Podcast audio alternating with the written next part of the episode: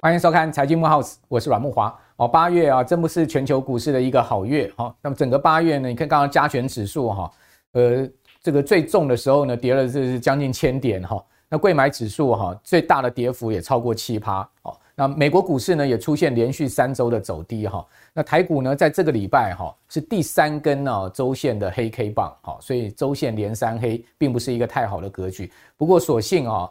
呃，本周呢，在周四啊，这个股市有一个比较明显的一个扭转，好，这个开盘呢，好两波下杀啊，好，曾经一度大跌了一百八十二点，好，这个跌点呢，使得这个台股呢跌到了一万六千两百多点，哈，是破底了哈。那如果呢，从这个高点一万七千四百点起算的话，这个波段跌点呢，真的是足足达到了一千两百点。那在这九点半，哦，就礼拜四九点半，然后，跌了一百八十二点的一个关键时刻呢，哦，居然呢出现了一个非常大的买盘哦，把盘势呢直接从啊，哦，这个一万两千六百多点是一路拉回了这个一万六千五百点之上哈，哇，这个上下一个半小时的时间就九点半到十一点，哦，这一个半小时的时间呢，总计哈指数上下差距将近三百点，哈，所以我个人认为说，呃，台股呢。短线上面确实是有个止跌的机会了哈，不过因为中线上面周 K 线连三黑哦，这个空方的格局还是值得我们警惕哈，尤其是各位可以看到美国最近呢也是出现股债双杀的格局。好，那在这样的状况之下，可能很多我们观众朋友会问说，为什么进入到八月哦，这个股市完全变调了哈，这个跟上半年的一个走势完全不一样？我觉得主要几个原因啦哈，第一个原因呢就是这个惠誉啊哈。这个把美国的三 A 信评拿掉，我觉得这个是对美国来讲中期的一个伤害。另外呢，穆迪紧接着哈又把美国的十家中小银行的信评调降，这对金融业又造成了一个中期的伤害。哦，所以这两个事件呢连结在一起，再加上似乎啊这个通货膨胀哈看起来是不容易消退。虽然说呢，呃 CPI 从去年六月的九趴多好跌到了。呃，今年最低跌到了三趴，但各位有没有发现最近诶，它又慢慢往上升了哈，这个从三趴呢又升到三点三，感觉起来啊，这个三趴似乎不容易跌破了哈。那在这样的状况之下呢，市场就对于联准会后面可能再次哈升息呢，就产生了一些疑虑哈，所以一般认为说十一月有可能会再次升息。那这个礼拜呢，同时我们也可以看出来，美国公布出来的这个七月零售销售的数据也好于预期。哇，这个公布出来的是这个百分之零点七的一个增幅啊，哦，这个是真的比哦前一个月好，而且呢也比呃这个市场预估的来得好。那在这样的状况之下哈，那已经有人估计了哈，呃，而且是美国的这个地区的联准银行的估计啊，说美国第三季的 GDP 有可能季增百分之五啊，哇，那么强劲的一个经济的表现，好，再加上呢。呃，这个消费畅旺，好，同时呢，就业市场看起来啊 也没有趋软的一个状况，所以呢，对后面呢整个通膨下降情势啊，并不是乐观的，哦，所以呢，联准会的这个官员就讲说呢，哇，这个通膨难很难看起来很难消退的情况之下，达到联准会两趴目标区啊，哦，是不是结束升息的周期还很难说，又摆出了一副的鹰派姿鹰派的姿态哈。那我们另外一方面，我们从联准会上次啊，这个会议纪要也可以看出来，这个 FOMC 的会议纪要看出来，就是说呢，整体而言呢，联准会的决策官员认为说，这个通货膨胀还还是有这个往上升的风险，所以说在这样状况之下，是不是有可能还会再进一步升息？这件事情虽然说在联准会内部是有分歧的，但是我们可以看到哈，市场透露出来，向市场透露出来的讯息，确实是告诉大家，不要以为现在的五点二五跟到五点五这个区间的利率呢，就是利率的最高点，非常有可能会升到五点五，甚至到五点七五这样的一个利率的水准哈。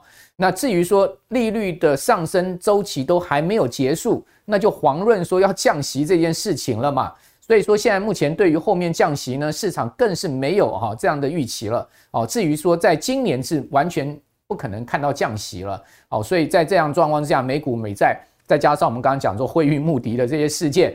呃，同时呢，另外中国大陆的整个经济的状况，包括房地产的这个一连串的暴雷，我想这些呢都是使得哈整个八月哈全球股市趋弱的一些呃主要的宏观因素了哈。那不过在这样的状况之下，我们投资人也不用担心，也不用紧张。事实上，我觉得呢，股市本来就是生生不息、周而复始循环的一个格局。那今年呢，一路涨到七月、八月回档，九月也许再回档，那后面又是不是又要涨再往上升呢？我觉得这个机会是存在的。第三季稍微休息一下，好，整理一下，压回一下，然后呢，第四季再攻，这个可能性是存在。因为毕竟每一年的第四季跟隔年的第一季都是股市哈相对好的季度，第三季本来就是淡季，好，所以。呃，在这样的状况之下呢，我们也许就是说，暂时呢，我们可能不用太把这个呃这个股市呢挂念在心里面。但是呢，我们对于啊整个金融经济形势是要有一些警惕的哈。正货我们也可以采取一些啊好的方式来应对哈股市本来的一个所谓空头多头的一个循环。什么样的方式呢？我觉得定期定额就是一个非常好的方式哈。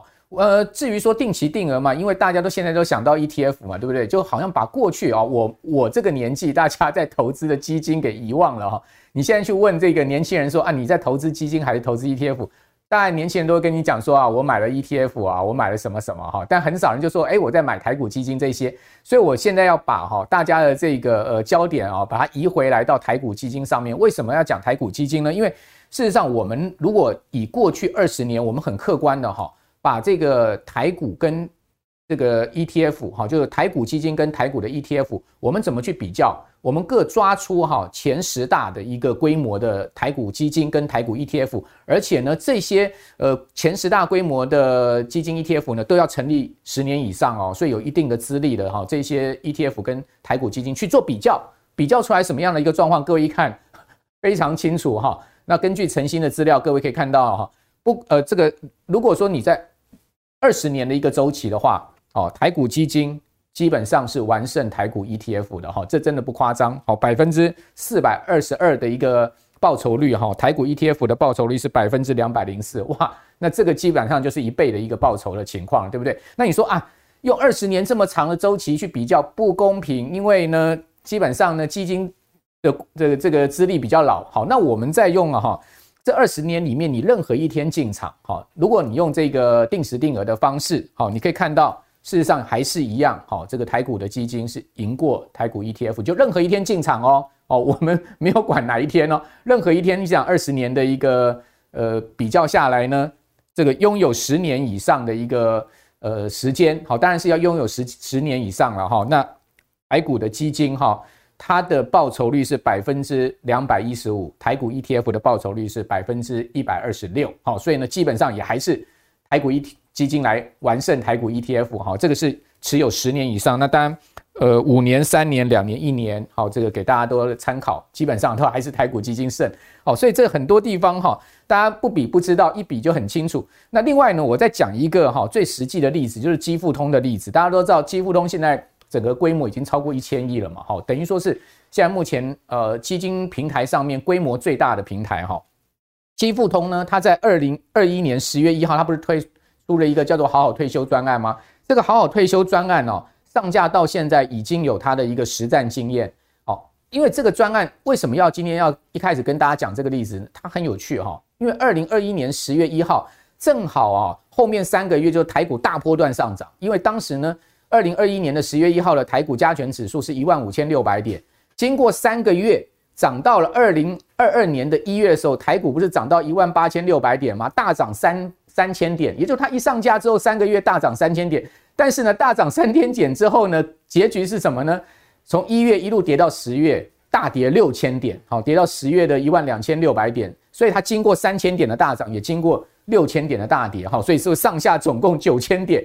那正好呢，这个专案哈，呃，这个执行到现在呢，好，它总共有两万一千多人这个参与哈。现在目前呢，每个月哈，它扣款的定时定额的金额呢是达到了一点六亿，好，这么大的一个定时定额的的金额，在这个平台上面有五大的这个所谓的呃基金类目，这五大基金类目经过大涨三千点，大跌六千点，到现在好，就到今年的年终的时候呢。五大类目全部转成正报酬，好，所以呢，我就跟各位讲，就是说呢，尽管经过去年哈前年这么大的一个波动啊，你如果采取对的投资策略，比如说定期定额去投资这个基金的话，基本上你其实不用那么紧张的了哈。好，所以呢，我们今天就来谈这个话题喽。我们今天当然要请到哈呃投资上面非常有经验的理财专家郭立芳哦，同时呢，她也是四个孩子的妈哦，养四个孩子现在真的很不容易啊、哦，各位都知道养一个大家都觉得不容易了，不要讲养四个了哈。丽芳你好，Hello，慕驊哥好，还有各位呃观众朋友大家好哦，我跟木华哥是同一个年代，就是我们觉得共同基金真的是不错的投资工具的。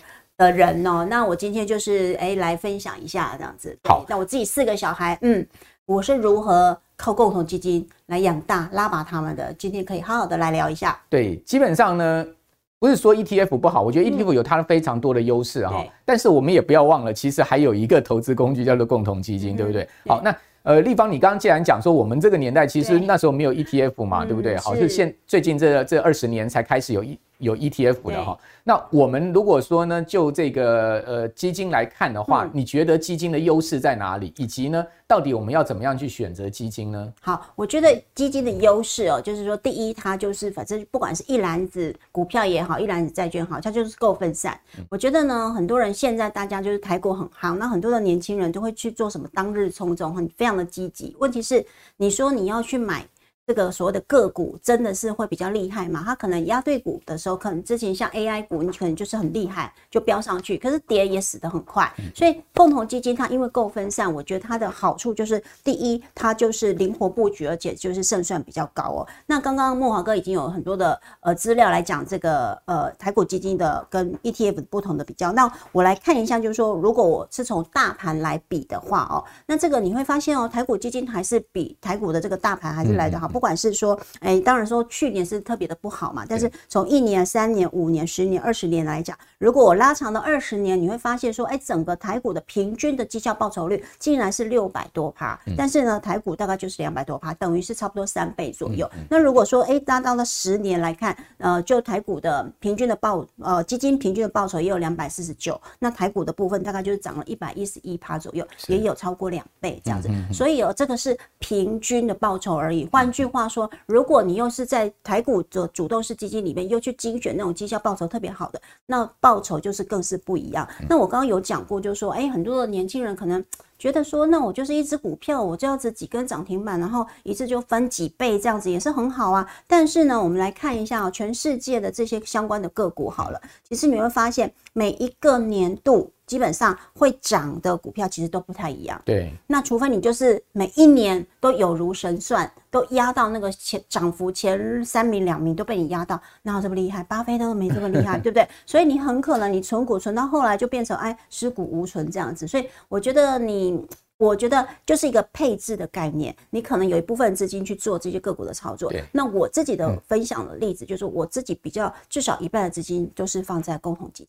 部分，因为我当年一九九七年开始初入市场的时候，那时候就真的只有共同基金可以买了啊，除了啊股市我又更不懂。所以我就是用这样子一路的投资下来，那我觉得长期的报酬率是很不错的。好，那接下来呢，我觉得还是要分析一下，就是说不同的理财工具的优缺点。对，好，这个我觉得大家是很想知道的。那共同基金呢，你会发现，不管它资金的门槛也好啊，标的的种类也好，或者是变现性等等哦，或波动风险，其实你会发现，诶，它为什么我们都给它五颗星？因为呢，它资金的门槛很低，最低最低就是三千块。哎，慕驊哥，你记不记得我们那个年代最低银行是五千块？没错，对不对？现在已经降到三千块。好，那我觉得是更低的哦。那种类其实又非常的多。现在台股大概有一，就是台股基金里面，呃，比较主动式的，大概一百一百多档。那如果是很多的不同的连，包含连海外的这一些相关，也有一千多档可以选择。变现性呢一样，如果你买国内的，你。赎回大概就是三到五个工作天就可以入账了。嗯、那如果是海外的部分，大概是七个工作天就可以入账所以变现性也是很高。波动性风险呢，我觉得它还是就是有，因为股票型的还是会有一定的风险的。那预期报酬率相对是比较高的哦。那其他的说，哎、欸，我们去看看其他的产品的特色。股票的部分，哎、欸，资金门门槛就没有基金这么低，对吧？那相对的这个种类其实也是算蛮多的，但是像期货就是非常高的风险。那变现性呢，其实我觉得也是。也是高的哦，是好。那如果不是一些比较说可能相对很保守的人哦，或者是年龄比较高的，他们很早期就很想买储蓄险，好，那这些也是有。可是储蓄险像现在的保费其实是非常的高，嗯，因为资金的门槛其实我觉得是比较相对高的。但是变现性一一个保单最少就锁六年，才能够到期保本，甚至有的是十年，有的是二十年，所以它变现性其实是没有那么高。如果你用储蓄险，那相对的这个收益的报酬没有那么高，但是又锁得那么长期，我觉得其实是不适合那种像中产阶级的这种人，尤其也不适合小资族。对，也不适合，因为你这存太慢了，真的太慢了。那定存更不用讲，根本就是。算了，我们就是略过它，真的不用讲它的那个。那如果有些人房地产那个资金门槛，我觉得是太高了，那变现性是更低的哦。所以我觉得共同基金它是真的是掌握了很多的相关的好处啦。哦。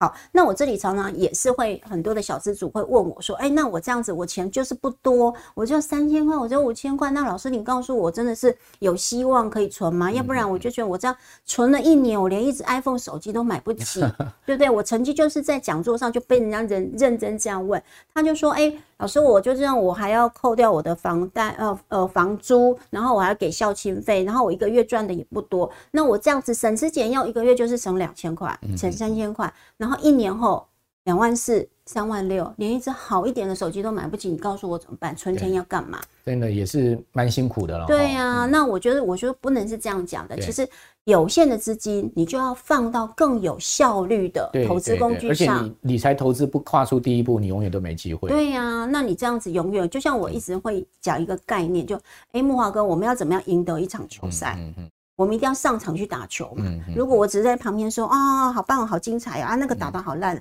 我永远当啦啦队是不可能赚到钱的。所以我一定要把这个钱投入到这个所谓的资本市场里面。所以我们这里呢就帮大家啦，我昨天就帮大家算了一下，就是如果你每个月存五千块进去，好，那又在不同的报酬率之下，例如啊五十趴、十五趴、二十趴，那你说哦，立方，你这样子会不会太？太高啦，会不会这个预期报酬有这么高？没有，待会啊，我们要分享的是我们很多的台股基金里面，其实年化报酬率十趴、十五趴的，哎，比比皆是，其实都有的哦。不要没有信心。对，我觉得台湾的经理人是很厉害的。那我就去换算了一下，哎，在不同的资金，比方说我一个月只要五千块，呃，五千块，那十趴的报酬率，你大概存十年，那你就可以有呃一百万的身价这样子。那如果你拉高到十五趴，那你就九年；拉高到二十趴，那你可能就是八年。但是如果你的资金呢，哎，可以提高到一万块，哎，比较多了，对不对？那马上就是缩减了你这个存到第一桶金。如果有二十趴的话，一万块，对，五年就可以。五年。滚出一百万，滚出一百万，所以我觉得对小资族来讲，我常常会用这样子的概念，就是你开始去做，那因为你未来你努力，你可能会加薪嘛，你要努力认真一点去增加，给大家一个目标了，对，一个目标。那我刚刚说，哎，不是比比皆是吗？来，我们来看一下哦，这个呢，我们去跑出了这个呃最近很夯的，对，哦，就是台股基金。好，那这个呢，我想大家应该在一些媒媒体上也都有看到才对哦。那你会发现说，哇，原来我们这。跑出的这十四档的主动式的基金哦，二十年的涨幅超过一千，就是十倍，十倍耶！对，那木华哥，你认真看一下这几档台股基金，你手上有吗？我有，我有，我有。对，我那时候看到的时候，我觉得好几档我都有，对，我心中大喜。我想说，哦，有些是我我知道大概三档，我觉得也是长期投资哎，那所以就报酬率不错。像我都是定期定额了，对我也是定期定额。然后我就觉得说，难怪哦，就是真的，我养大四宝的秘密就在这张表里面了。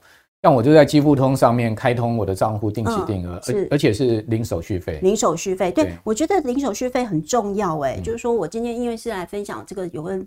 子女教育金的部分，我每次啊在挑帮用小朋友的账户帮他们去做定值定额的时候，我最在乎的是什么？就是一定要零手续。当然了，这个成本一定要对，因为你每个月都扣款。没错，每个月扣款，而且因为我的小就是小朋友退休，我的小朋友的教育金是一个长期，我至少要存五年、存十年呢。那每一个。一档基金如果收我两趴，收我三趴，我就觉得哦，这样子没喝不合成本。你那张表给我，我告诉大家我我有什么。哦，可以讲吗？可以讲吗？可以啊，我有统一奔腾，我有那个统一黑马，还有呃统一大管大满贯，我也有统一金健，我也有。然后野村一科技我也有哦，然后野村中小我也有。哦，我是野村优。对啊，我看我就五六档啊。富华中小。对啊，然后我就在基富通上面用定期定额，因为它。基富通平台的定期定额跟单笔买台股基金都是零手续费、啊嗯。对啊，没错。就你刚刚所讲，我们一定要重视这个成本。对对对，而且我觉得台湾真的是一个很棒的市场啊。那不要说台湾啦，其实也就是说基富通上也其实有很多不同的，比方说全球股票型，哦、几乎所有基金都有。对，对，对，那像我也去看了他们就是全球股票型的这个相关的基金表现，累计十年或累计二十年，其实没有台股主动式基金这么漂亮。嗯、但是呢，如果你是定时定额，哎，其实绩效也是相当不错的。比方说十年都有累计，最高可能相关。就是有三百多趴，也是三倍耶，这样的一个报酬率哦、喔。所以我认真看了一下，就是说，哎、欸，有些其实我也都有这样子。我发现，哎、欸，果然英雄所见略同，还好我没有选错。观观众朋友要把立方这几页哈，这个照相照下来，截图截截图截下来。所以今天宝贝在这边哦、喔，没错没错。所以我觉得也是不错的啦。但也要用对平台了，用对对对对，一定就是我们的 一站购足嘛，对不对？一站购足，而且各种类型都有。那如果你如果是单一投信，你只能买到单一投信的。对，而且如果是那种。很保守型的人，我刚刚讲说，现在很多人会要储蓄险。其实你另一个角度，我们如果基金也有相对保守型的标的，比方说这种目标到期的基金，对对，这种也是哎，基富通上都可以选得到的哈，这个部分哦。所以我觉得给大家参考一下。那木华哥，我想这么多人，你刚刚已经念了你有的啊，我也稍微透露了我。好，对啊，对啊，你把你有的跟大家讲啊。有有，哎。这个不可以尝试哦。啊，野村中小，对，还有那个安联台湾大坝，哦，这个可能跟你不一样，对。然后呢，统一黑马我也有，然后富华中小，对，然后野村一科技是最近才买的，然后长期买的就是野村优质，OK，对，一直也都有，其实就是说好基金啊。对啊，像野村啊、统一啦、群益啦，对，哦，然后呃，像你刚刚讲富华嘛，对不对？好，然后呃，元大投信其实。很多投信都在台股基金上面都蛮优的了。对啊，对啊，没错。但是很多人可能会好奇说，那我是怎么选出这些基金的？其实我觉得就有三个重点啊，我觉得这边可以分享给大家。第一个呢，就是看看长不看短。我觉得今年以来，因为就是 AI 涨很多，所以可能有一些特别的呃相关的。呃，基金可能串到前面去，可是我其实并没有去看一年、两年这么短的。其实我都是会去用所谓交叉比对的方式，我至少会看到五年。对，那五年的这个相相关的哈，长期的年化报酬率一定是我相对比较满意的。然后第二个呢，我会去所谓的绩优生出列，这个是什么呢？就是说至少这些年化报酬率，我就会看出它是不是表现，它都是中。同类型基金里面排行前三分之一。那最后一个，我觉得就是老面孔比较吃香。为什么？因为我就用交叉比对的方式，就是我跑去十年年化报酬率跟五年年化报酬率的前十名，然后去交叉比对重复的名单，就代表。他就是好学好学生啊，他十年都是好学生，五年也都是好学生，他才会有重复嘛。所以我就是很简单，我并没有说我第一年、第二年，然后认真去看每一年的第一名都不一样。如果你去追逐每一年的第一名，我觉得这太累了。常常有点台股基金是这样，年度第一名都隔年都不会。对啊，他很难很少连庄，就是一代拳王的理论。是是是，对。就刚刚立方那个。几页截图下来，然后立方刚刚讲那些基金，大家把它记下来哦。它都是经过精挑细选的，是是是。好，所以我我觉得这个基金其实还是蛮吸引人的。当然我知道这个 ETF 有它很好的这个优势了。我们节目也常讲 ETF 嘛，我觉得 ETF 基金或者说你自己很善于选股，我觉得你都把资金配置搭配这三种工具。嗯，所以也不要忘了这个台股基金其实是呃。非常不错的一个投资的策略哈，所以我们刚刚一再谈到基富通，为什么为什么讲基富通平台？因为第一个它是最大的这个基金平台，它的规模已经千亿。另外呢，它的台股基金定期定额跟单笔在上面你做投资都是零手续费哦。更何况刚刚立方有讲到，就是说你也不只是投资台股嘛，你可能还投资海外，所以在这个平台上面它又是一站购足，而且各家投信商品都有，也也有元大的，也有国泰的，也有富邦的哈，也有群益的，也有统一的。也有野村的，对，也有富呃安联的都有，所以你喜欢你就上面就一站购足了，你就不用到各个呃投信的网站上去买了。我觉得这是一个非常便利，而且你一个网页，像我在上面开户，你一个网页你就会看出你现在目前所有基金哈各投信的一个呃资产的一个报酬率，我觉得挺好的啦哈。不过我们还是要这样讲，就是说现在买买基金哈，或者是运用对的平台不是太大的问题，因为资讯都非常的充足，大家都可以去比较啊。也不是说只有基富通一个基金平台嘛，还有其他基金平台，你也可以去比较，对不对？资讯都很充足，但重点是很多人觉得我没钱啊，就像你所讲的，对不对？主计总处呢最近调查说呢，哇，今年呢、啊、预估呢我们通货膨胀率会达到二点二六哈，比原先的这个二点一六又多了一个百零点一个百分点这样提高上来，物价节节高涨，大家就有有感于说未来的这个退休金的这个规划就更重要了嘛。啊、那退休金到底要怎么规划？我们可以参加一些专案平台吗？比如说像是好好好好这个好呃好好退休平台，好想退，对不对？几乎都有推过。第一个是好想退嘛，之后就是好好退休嘛，然后现在又有好好好好长大，这等一下我们讲，是不是参加一些这个退休专案呢？或者说我们可以呃自己怎么样去规划我们的退休金呢？立方，你的退休金到底是怎么规划呢？我的退休金啊，其实我非常强调一个东西叫。专款专用，对，很多人就说怎么办？我就是一笔钱，那我又要存教育金，我又要存退休金，我就说我我要怎么办？嗯，那我非常强调的就是说，在做存个人退休的部分，要有专款专户的概念。对，所以不管是你是参加好想退或好好退休这样子的一个平台的一个专案，就是你就是非常的目的清楚。我今天这些投资，我就是为了我个人的投资，嗯、为了我个人的退休去准备。而且他会在上面帮你挑出。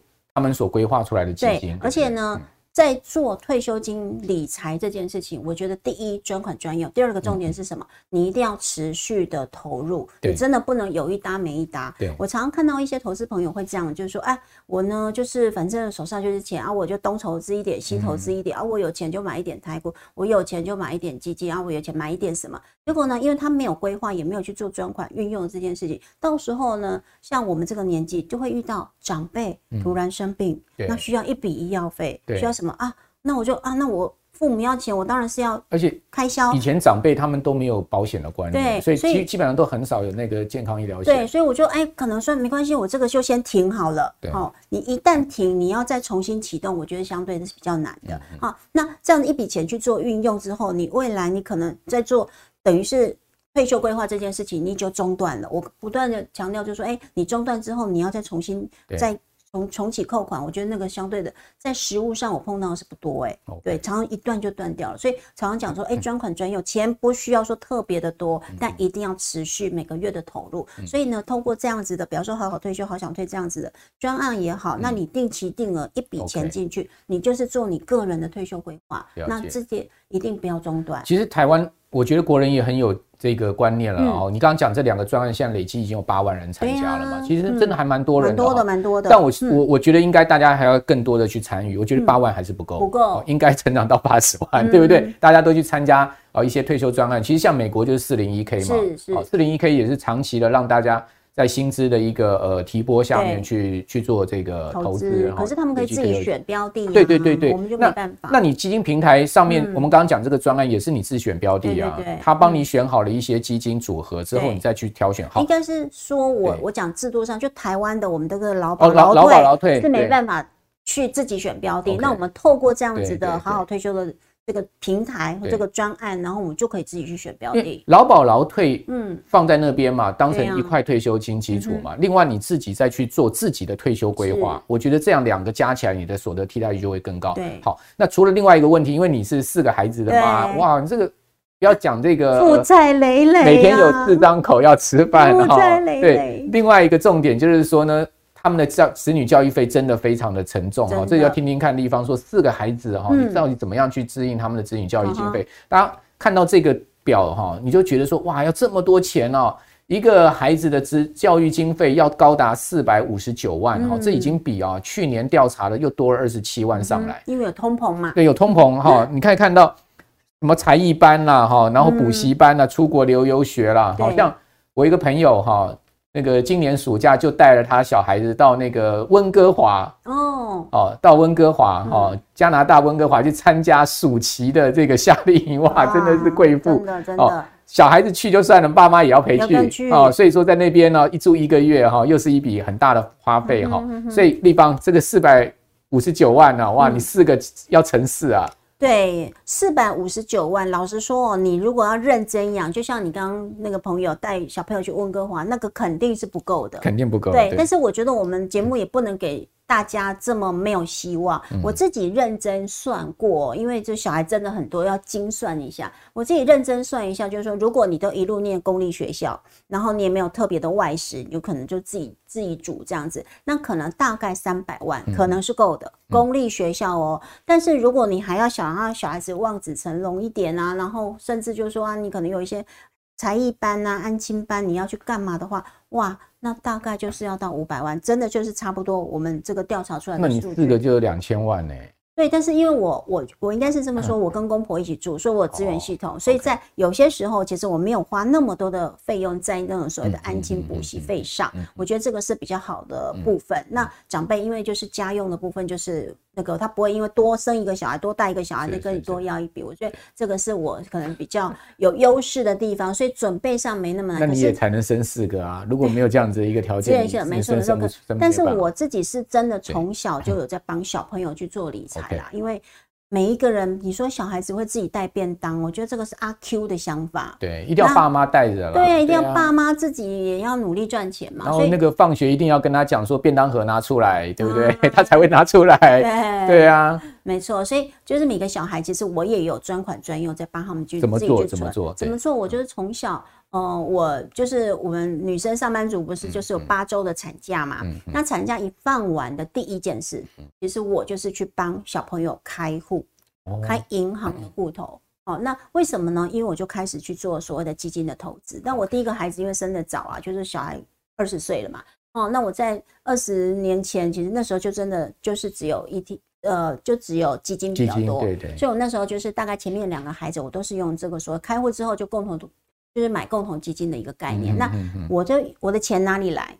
对不对？我不是自己掏腰包，而是我因为生小孩，很多长辈会包红包，所以那些包的红包或我同事包的红包，就当成他的第一第一笔资金，然后存进去。不够的部分妈妈再补。那我就启动就是一个一一一个月就三千块。这样子，那一年就是不够的部分。那接下来的每一年都会有这个过年领红包，领红包的部分也是他们自己的钱，那就放进去，我都没有私吞，真的没有拍拍手，对，没有。但是说，这小孩很幸福。所以每一个小 孩子，我其实基本上我都会让他们去知道说，你们现在账户里的钱，我去帮你做了什么基金，因为我会让他们看网络银行啊，然后看他说为什么每个月三千都不见不见不见。好，那他就说我的钱去了哪里？我就说哦，我跟你讲，妈妈哦很厉害，我现在最近呢帮你买了日本的基金，然后呢就把这个基金的净值图调出来，然后大家看，他说为什么这个线是为什么是上啊？这边为什么掉下来？所以你还他会问，顺便可以机会教育教他们投资嘞哈，对不对？没错，哦，所以我其实是靠这样子一个方式的。那等孩子真的上大学，因为我儿子就前两年上大学了嘛。对，那就开始看不出来。你看，你已经上大学了，嗯，所以手上还像个年轻的妹妹，对对。谢谢木华哥的称赞，这样子，所以就把这个钱呢，就交给了我，甚至就是要他去开户，开始去做一些交易，自己试着下单，太棒了，甚至可以叫他试着做股票啊，对不对？然后 ETF 也可以了，没错，基金定期定额一直做嘛，对不对？没错。啊，我觉得钱不多，就小朋友。他虽然钱不多，但是他开始去接触投资市场以后，哎，他就会好，就会有兴趣了。对，然后那是他的钱，他自己就会介意了。所以父母的引导非常的重要，尤其是做妈妈的责任很大哦，因为你做爸爸也是啊，木华哥，你不可以这样子推卸哦。你马上敲我，打打枪我。对对对，没没，一方讲的没有错了，就是父母的责任非常大，因为小孩子是一张白纸嘛，哦，你只要怎么样在这张白纸上面去呃帮他画出美丽的图画的话，你很重要就是引导他，对对，引导他。那刚刚立方讲说到银行开户哈就可以去投资基金，我现在告诉你一个侯康哎，好，我们刚刚不是在讲基互通吗？对，他最近又开办了一个新的专栏，叫做好好长大。好好长大是为小孩子吗？对，嗯，就是父母带着孩子去做投资。你刚刚所讲的嘛，就是教孩子投资。对。那你在这个平台上开通这个专案，过去这样这样讲了哈，就是基富通在平台上面，如果说要做这个呃要终身零手续费的话，你就必须要投这个定期定额扣款到一定的期数嘛。现在目前这个好好推好好长大专案，只要未满实际年龄未满二十岁的这个小朋友或者年轻人，还有三个未满二十岁的小朋友或者年轻人，只要只要符合资格，就是实际年龄未满二十岁，永远零手续费。哦，所以在他满二十岁前都零手续费，永远太划算了。对，永远就终身零手续费。哦哦，终身。对啊，终身啊。那我赶快去开户哎，我还有 三个未满二十岁的。你你你现在去开户了之后，你在这个平台上面，你的孩子就永远都不用买基金，哦、都不用手续费啦。对对，哦，考虑哦，这个后康一定要告诉大家，对哦，太棒了！而且我就如果是这么棒的专案，真的是非常鼓励父母。跟孩子哦，就是带着他去开户。那父母你自己本身就是好想退，好好退休，你的孩子就好好长大。那你两件事情都可以做得到哎，在同一个平台就可以做到。对啊，我据我知道，那个专案开办之后，真的很多人去哦。就现在现在父母其实也呃很精明啦，对，一听到这种豁康，马上就帮孩子去开户了，对不对？而且现在父母孩子生的少。对，那其实重点是因为大家现在都有感于未来的退休的这个压力嘛。对啊，所以说在这样的情况之下。基本上呢，都会想要尽力的去帮孩子找到这个呃，等于说中长期的一个理财策略。那我觉得基金定期定额这绝对是对的方法。对啊，对啊，你看我们就做了一个图表，就是每个月一样哦，就是三千块，其实就跟我一样。因为你看小孩子红包，如果不是出生在大家庭啊，我的孩子平均一年的。红包钱，那每个人，那有多的时候两万多，啊、少的时候大概就是一万多块这样。对，那我自己再补一点就是，嗯、那我们去算了一下，每个月三千块定时定额哦，这样的部分，哎、欸，累积百万其实也是大概哎、欸，差不多也是二十年的话可以存下七十二万哦。这样、嗯，那如果说你的投资相对报酬率是相对比较高的话，嗯、那其实就就累积的效果会比较好。五趴的报酬率很容易做到，很容易做到。你跟讲这那个台股基金的话，每一年十趴都不是梦。对啊，所以我刚刚是不是有算一个月五千块嘛？这个就是说一百万的话，大概十年就可以做到。一百二十三万就是一个很好的教育。对啊，对啊，所以我觉得这个就是你不要去担心，就是说怎么办？现在很多的人都不敢生小孩，像我跟木华哥一直年纪已经生不出来了，但是 但是呢，我觉得应该还可以了。很多的年轻人是真的就是嗯宁愿不生，他宁愿养毛小孩。哎，养毛小孩也较便宜耶！毛小孩很贵，对，但是小孩随便送送个刀好几万，对呀，没错。所以我觉得听说开个白内障，一只猫都要好像五万还八万。对啊，所以真的年轻人，你不要十万呢。我的那个听到那个数字，我也很蛮惊讶的。猫还开白内障哎，对，而且。他们都很宝贝，因为他们觉得就是宠物都是家人呐，真的是养宠物。但是养小孩真的没有你想象中压力那么大，你只要找到对的平台，然后用对方法，专款专用哦，一样，那钱持续投入，你还是有机会的啦。不要这样子，要不然真的是很严重的国安问题，大家都不生了这样子。好啊，那我再讲一下我这个哈，我觉得很重要。为什么我一直强调零手续费？对，因为呢，零手续费长期来看哦哦，一般如果我买海外基金股票型的话，大概就是要三趴。嗯，好，那我们每一档基金还有这个相关的这个收的这个经理费，对不对？嗯、好，那还有这个，如果你去跟银行买，你还有千分之二，每一年千分之二的这个所谓的信托管理费，跟银行通路买的话，哦，所以合计来讲，什么都收到满，你买到一档基金，即使绩效非常的厉害，你隐形的这个些相关的成本大概就是四趴多五趴，我们就算五趴就好了。哎、欸，每一年五趴，嗯。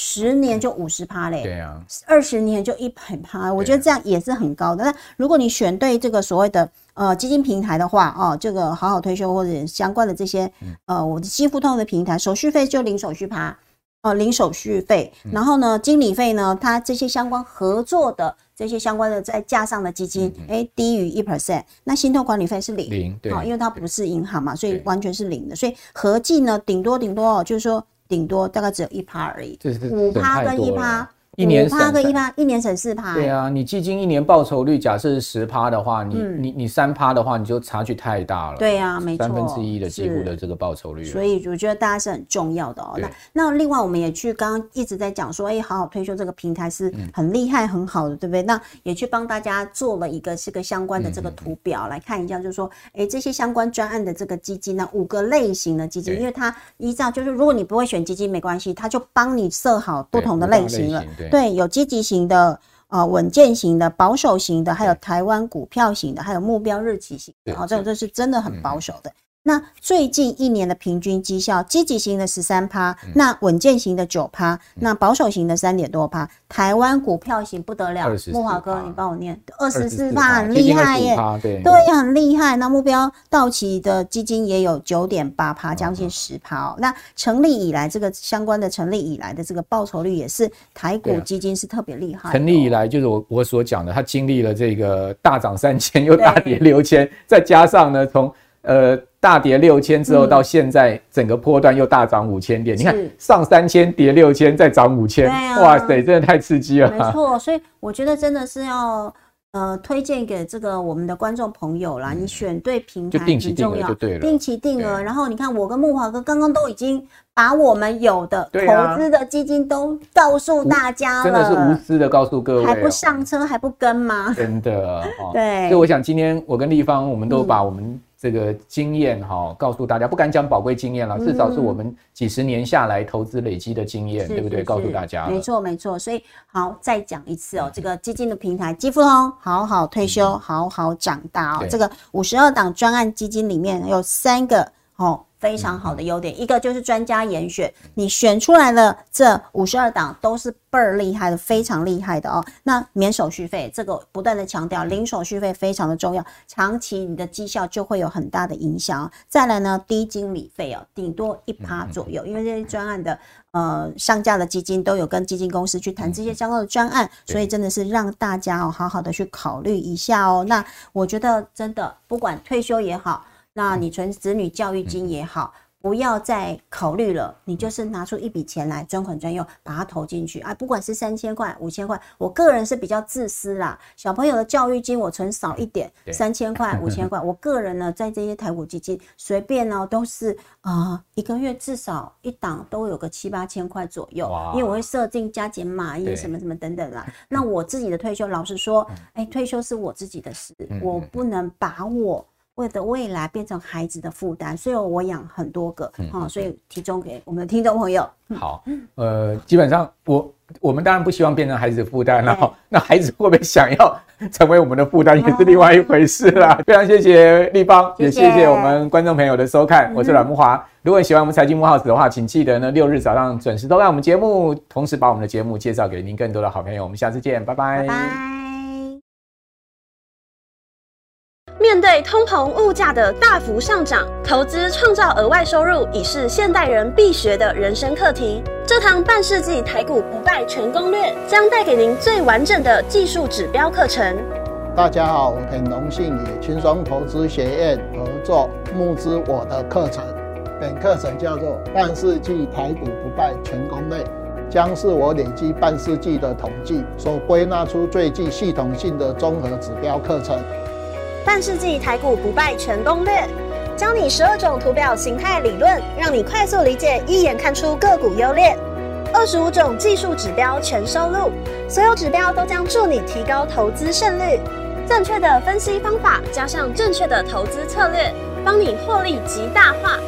我是杜金龙，台股实战半世纪的我，将用最轻松简单的教学方式，教你把各种图表指标理论。